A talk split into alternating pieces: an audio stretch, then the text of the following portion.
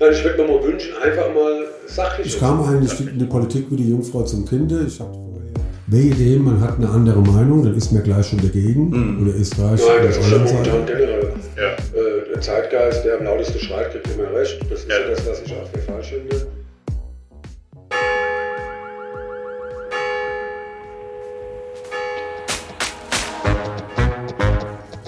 Was macht eigentlich eine Stadt aus? Sind es die Geschäfte, die Straßen, die Tauben, die jeden Tag die gleiche Runde drehen? Nee, ganz falsch. Es sind die Menschen. Du, Das Internet ist für uns alle Neuland und es ermöglicht auch Feinden und du bin reich und ich scheiß auf alles. und ja auch irgendwie du. I'm not to give you a Can you question. stay- can you stay categorically- You are fake news. Sir, Go ahead. can you stay categorically that Schön, dass du dabei bist bei einer neuen Folge Inside Bingen. In diesem Podcast laden wir völlig unterschiedliche Gäste ein. Von groß bis klein, von dick bis dünn, von queer bis straight. Unsere Gäste haben nur eine Sache gemein. Sie sind unterschiedlich und kommen aus Bingen. Begrüßt euren Host Luca.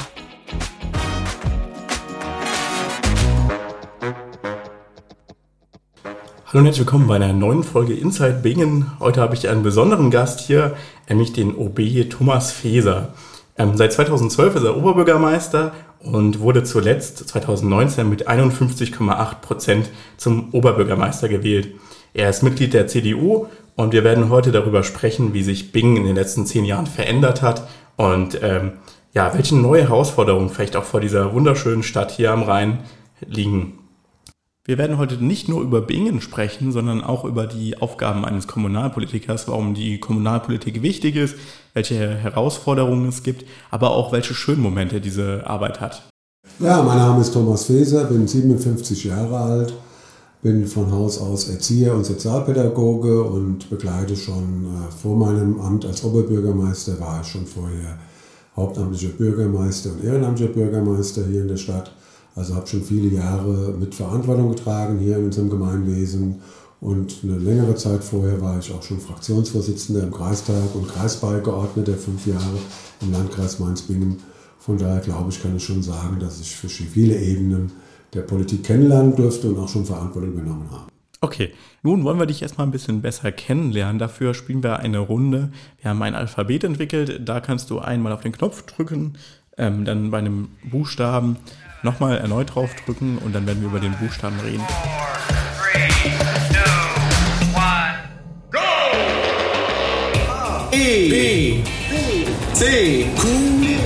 Ja, dein Buchstabe ist besonders wichtig in dieser Zeit. Es geht um Frieden. Was denkst du über Frieden? Ja gut, wir leben ja in unruhige Zeiten. Ja. Äh, nicht nur die Tatsache, dass wir den Ukraine-Krieg ja mom- momentan miterleben müssen. Es gibt genauso Probleme in Afghanistan. Es gibt Probleme ganz viel in Afrika. Umso wichtiger ist es, dass wir hier bei uns in Deutschland eigentlich ähm, positiv äh, den, das Zusammenleben organisiert haben und dass wir schon weit über 70 Jahre in Frieden leben. Das hängt damit zusammen, dass wir nach, der, nach dem Krieg ähm, Europa in den Blick genommen haben, dass gerade Europa als Kontinent äh, ganz klar auch sich äh, aufgestellt hat, dem auch gerecht zu werden. Und natürlich auch die NATO, die schon ihr Beitrag damit geleistet hat. Und Frieden ist mir auch wichtig. Frieden heißt es auch für mich äh, in der Familie. Das ist schon wichtig, auch im Verein. Äh, wo Menschen sind, gibt es auch mal Streit. Wo Menschen sind, gibt es auch mal Konflikte. Aber das ist wichtig, dass man die mit Kommunikation und mit Gespräch diese Konflikte dann auch aus dem Weg äh, räumt und dann wieder gemeinsam die Ziele definiert, gemeinsam das Verbindende wieder erkennt und dann auch dann das Leben so gestaltet. Ähm, seit wann machst du denn eigentlich Politik? Ich kam eigentlich in die Politik wie die Jungfrau zum Kinde. Ich hatte vorher im vorpolitischen Raum war ich sehr aktiv. Ich war Mitglied in der katholischen Gemeinde. Ich war Mitglied in dem Bund Deutscher Katholischer Jugend und war da auch im Jugendwohlfahrtsausschuss. Heute heißt der Jugendhilfeausschuss im Landkreis Mainz-Bingen. War Vorsitzender des Kreisjugendrings. Das ist eine Vereinigung, wo alle Verbände, die im Landkreis aktiv sind, das heißt also die evangelische Jugend, dann die katholische Jugend, dann der Malteser Hilfsdienst und anderes, DJK und andere Dinge, die haben eine Sportjugend, die sich dort organisiert hatten. Und dann hatte ich einfach damit auch Berührung im Kreis und bin dann in meinem Studium, da hat der Heiner Geißler, ich war damals an der katholischen Fachhochschule, heute ist hier eine Hochschule, ähm, habe ich studiert, Sozialpädagogik studiert und der Heiner Geißler hatte da eine Vorlesung gehalten und äh, hat mich dann auch angeworben für die CDA, Christlich-Demokratische Arbeitnehmerschaft. Und da war ich jahrelang dann auch da schon aktiv und bin dann sehr spät in die CDU auch dann eingetreten. Und äh, 1989, jetzt komme ich zum eigentlichen Punkt, hat mich damals der Kreisvorsitzende Franz Josef Bischel gefragt, ob ich bereit wäre, da war ich damals 24 Jahre, ähm, auf der Liste für den Kreistag zu kandidieren. Ich habe damals gesagt, ja, ich habe überhaupt kein Interesse, Politik zu machen, aber ich bin gern bereit, auf den hinteren Plätzen zu kandidieren. Und das war das erste Mal, wo Kumulieren und Panaschieren möglich war. Mhm. Und da hat der Teufel sein Spiel gespielt und da bin ich vom 30. Platz auf der 13. Platz vorgewählt mhm. worden und kam dann in den Kreistag. Mhm. Und habe dann erst einmal so mich orientiert, was geht überhaupt im Kreistag. Kreistag ist äh, eine politische Ebene, wo unheimlich viel äh, abläuft. Da ist einmal die Abfallwirtschaft, da ist auch die Schulpolitik, sind viele Dinge, die Sozialpolitik, ganz großes Feld, Jugendpolitik. Und das war dann für mich eigentlich, weil ich ja von der Jugendarbeit kam, schon ein Feld, was mich dann begeistert hat. Ja. Und da habe ich Blut geleckt, wie man so schön sagt. Und dann äh, hat sich das ein, das andere gegeben. Und dann hat sich der Kreis, mhm. mein Lebenslauf dann so entwickelt, wie er jetzt ist. Ja, sehr interessant. Dankeschön. Ähm, sind dann deine Eltern auch politisch gewesen? Ja, also ich komme aus einer rein wirklich politische Familie. Sowohl ja. mein Onkel, der Pater Aurelian, der ist schon verstorben, der war sehr in Kirchenpolitik engagiert, war aber auch in der Jugendarbeit, also auch im BDKJ sehr aktiv und politisch äh, interessiert. Und mein Vater war auch Mitglied der CDU und war auch im Gemeinderat in Ockenheim, wo ich groß geworden bin. Er war auch im, äh, Verwaltungsrat der katholischen Kirche in Ockenheim. Also es hat bei uns eigentlich schon immer in der Familie äh, die Politik immer eine Rolle gespielt, was jetzt im engsten Umfeld umzusetzen geht und was man auch machen kann und auch Verantwortung zu übernehmen. Und dementsprechend bin ich auch schon so sozialisiert worden, ja. Okay. Und ähm, was sind so deiner Meinung nach so die äh, Voraussetzungen, um Politiker zu werden? Kann das jeder? Ich denke schon, jeder kann das, wenn man sich überlegt, warum er das machen will. Ja. Was ich heute ein bisschen vermisse, ist, dass man gar nicht mehr die Grundwerte weiß, warum man eigentlich Verantwortung übernimmt für ein Gemeinwesen, Verantwortung ja. übernimmt für Menschen, weil Politik heißt auch für Menschen mit Verantwortung zu übernehmen. Alle mhm. Entscheidungen trifft ja dann die Gesellschaft. Das vermisse ich mittlerweile in der Politik. Früher war das besser verankert. Man sieht ja auch, wie die Politiker sich momentan, aus welchen Berufen die kommen. Früher war das breiter aufgestellt, heute verengt sich das auf Schullehrer oder vielleicht ja. auf Beamte. Mhm. Ähm, und das halte ich auch für schädlich für die Demokratie. Nein, man muss einfach erstmal sich klar werden, ähm, was ist eigentlich dein Grundverständnis vom Zusammenleben in einer Gesellschaft? Mhm. Ich stehe für Pluralität, ich stehe für ähm, klare Zielbeschreibungen, für Forderungen, was umsetzbar ist, ich stehe für Sachlichkeit, ich stehe aber nicht für Ideologie. Mhm. Das ist mittlerweile in der Politik, hat das auch Einzug gehalten, es wird alles ja. ideologisch diskutiert. Wehe dem, man hat eine andere Meinung, dann ist man gleich schon dagegen mhm. oder ist gleich ein Außenseiter. Ja. Gab es früher in der Art auch nicht, sondern man hat einfach mal gesagt, okay, der, meine sachliche Begründung ist das und das und wie ist deine und dann hat man am Schluss einen Kompromiss gefunden. Ja. Und Politik lebt von Kompromissen mhm. und das hat sich meiner Meinung nach ein Stück weit verschafft, dass diese Möglichkeit nicht mehr gesehen wird, dass man auch kompromissfähig sein muss. Das ist eine Grundbedingung für die Politik, weil nicht jeder hat recht. Jeder, es gibt viele Argumente und man muss einfach dann schauen, was ist dann das Beste in dem, was gefordert wird und was man umsetzen will. Und man muss auch verstehen, welche Auswirkungen diese Überlegungen haben. Das mhm. vermisse ich mittlerweile auch in der Politik. Früher wusste man, ich will das Ziel erreichen, dann hat man das nach hinten dann für sich definiert. Das heißt, was, welche Auswirkungen hat das dann auf die Gesellschaft? Ich sage das immer bildlich gesprochen auf den kleinen Mann. Ja. Ist das bezahlbar, umsetzbar? Mhm. Heute habe ich das Gefühl, es werden Überschriften produziert und man weiß gar nicht, bedenke das Ende. Ja. Und äh, da, glaube ich, hat sich einiges verändert, äh, was ich bedauere. Deswegen bin ich ganz bewusst in eine Volkspartei gegangen. Mhm. Ich habe mir alle Parteien angeschaut damals. Ich habe mir die Grünen angeschaut, habe mir auch die CDU, die SPD angeschaut. Ähm, FDP habe ich mir auch angeschaut und da war für mich klar, ich gehe in eine große Volkspartei. Das war damals die CDU, das kam aus meiner Sozialisation heraus, auch aus der katholischen Jugendarbeit heraus. Ich habe es auch nie bereut. Und, aber das, das Zusammenspiel der einzelnen Kräfte, das vermisse ich heute in Teilen, dass das nicht mehr so läuft, wie das früher war. War da mal irgendwann der Wunsch da, irgendwie Abgeordneter zu werden oder ähm, irgendwie im Landtag zu sitzen? Ich hatte mal die Gelegenheit, ich war mal B-Kandidat für den Landtag mhm. beim Franz Josef Frischl.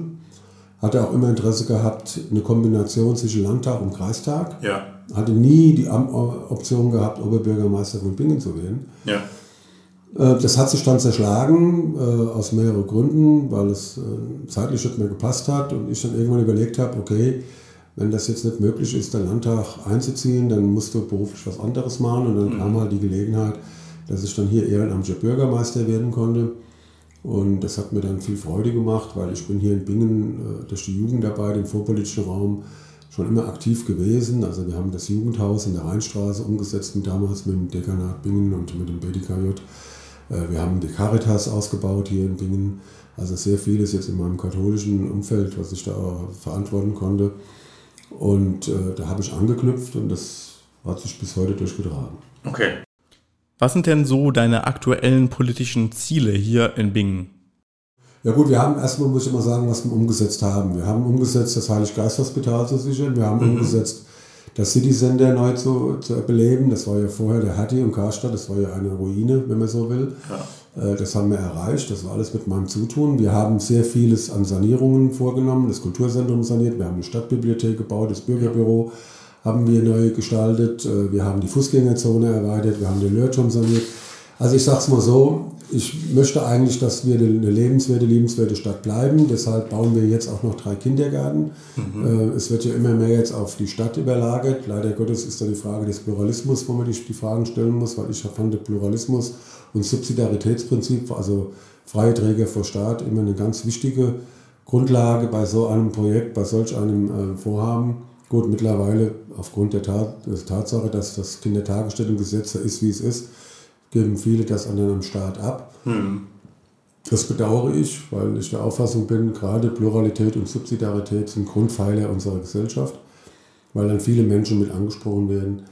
Und das sehe ich auch als ein ganz wichtig, äh, wichtiges, wichtiger Aspekt, äh, auch gerade in der Kommunalpolitik. Und da hat Corona natürlich sehr vieles auch zerstört. Das wird immer schwieriger. Ähm, verantwortliches Ehrenamt in Vereinsarbeit oder auch in Kirche, das heißt jetzt Vorsitzender zu werden oder auch im Verwaltungsrat aktiv zu werden, Pfarrgemeinderat aktiv zu werden, das hat schon gelitten und ist immer weniger, was man momentan erlebt.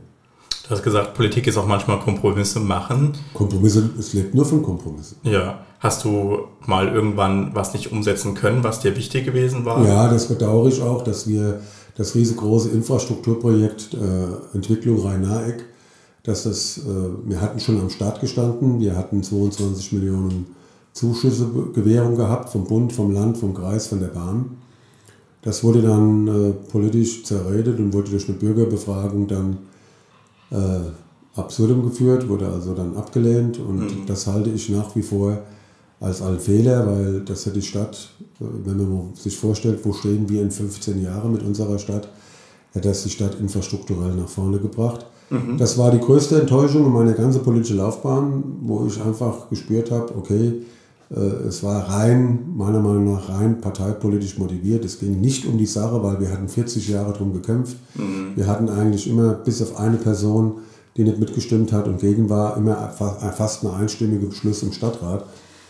Und dass mir das dann vor Beginn so ähm, ja, in diese Entscheidungsfindung bringt, das halte ich nach wie vor für falsch und bin auch überzeugt, dass wir da infrastrukturell, dass dann Fehler gemacht worden ist. Nimmt das dich dann persönlich auch mit? Also ist das, was das mit, ja, mit nach Hause nimmt? Es nimmt alle, die Politik ja. nimmt das kann man nicht trennen, das nimmt alles ja. mit. Das auch die Anfeindungen, wo man auch in der mhm. Politik erlebt, nimmt man mit. Ich meine, ich bin ja durch und durch Mensch, bin auch sehr emotional. Also so abgebrüht, glaube ich, ist auch kein Politiker. Ähm, ich finde es nur schlimm, dass es wird immer weniger respekt, respektvoll mit umgegangen mit der Position. Mhm. Jetzt mal egal, wer diese Position durch die Urwahl erringt, äh, dafür stellst du dich der Wahl. Und diese Position hat Verantwortung. Wenn Sie sich vorstellen, ich habe über 500 Mitarbeiter, wir haben 72 Millionen Haushalt dann erwarte ich auch, dass man respektvoll mit dieser Position umgeht. Ja. Und wenn ich das manchmal so erlebe, was dann Facebook geschrieben wird und wie bei einem hergezogen wird, ich habe Morddrohungen hinter mir und all so oh, Dinge, äh, da frage ich mich schon, was das soll, weil ja. wir brauchen diese Position. Ich betone, solange es demokratisch gewählt und demokratisch besetzt ist, ist das alles gut. Aber ähm, ohne das geht es nicht. Und von daher erwarte ich da eigentlich mehr Respekt und das geht immer mehr flöten in der Politik. Ist das nur ein Problem, was Kommunalpolitiker betrifft, so Beschimpfungen? Nein, das ist ja momentan generell. Ja. Äh, der Zeitgeist, der am lautesten schreit, kriegt immer recht. Das ist ja, ja das, was ich auch für falsch finde.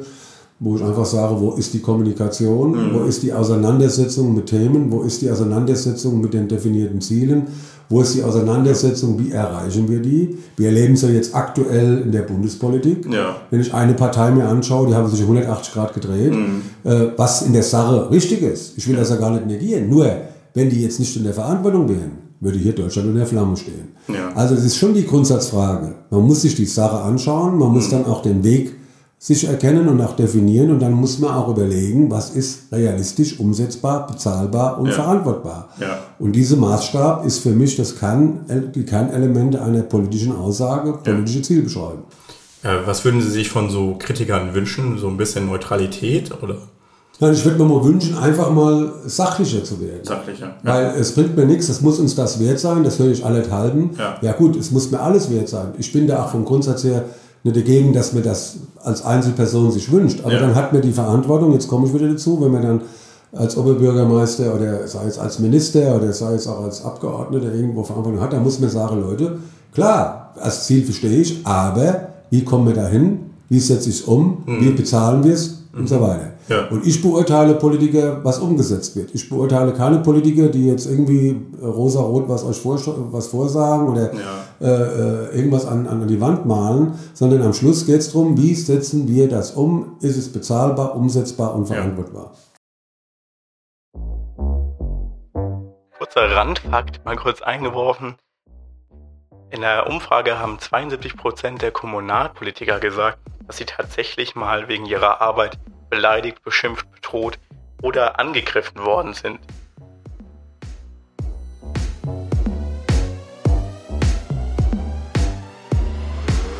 Wie beeinflusst die CDU, also deine Partei, deine Politik?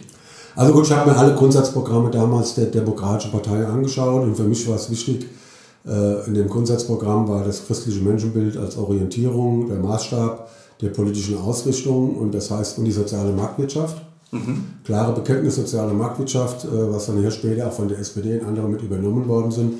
Ähm, und das war für mich einfach eine Richtung, wo ich gesagt habe, okay, so kann ich mir Zusammenleben vorstellen. Ja. Und aufgrund der gemachten Erfahrung im BDKJ in der katholischen Jugend hatte ich dann eine sehr große Nähe dazu. Ähm, und gerade auch Pluralismus und Subsidiaritätsprinzip, das ist der Freiheitsgedanke und nicht nur alles Staat. Äh, andere Parteien formulieren immer, das muss alles der Staat machen, aber der Staat ist ein amorphes Gebilde.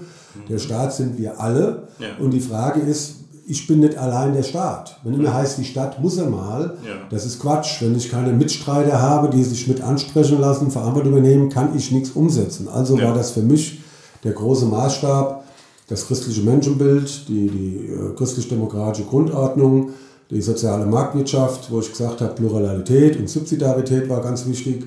Ähm, dass ich gedacht habe, nein, da ist eine Heimat, wo ich mich wohlfühlen kann wo ich auch gerade als christlich-demokratische Arbeitnehmerschaft, wo wir auch da eine christliche Gewerkschaft und so weiter organisiert hatten. Und da war immer der Maßstab der Mensch, das christliche Menschenbild. Okay. Ähm, ich hätte noch eine kurze Frage, nämlich, was war denn das schönste Erlebnis, was du in deiner Karriere hattest?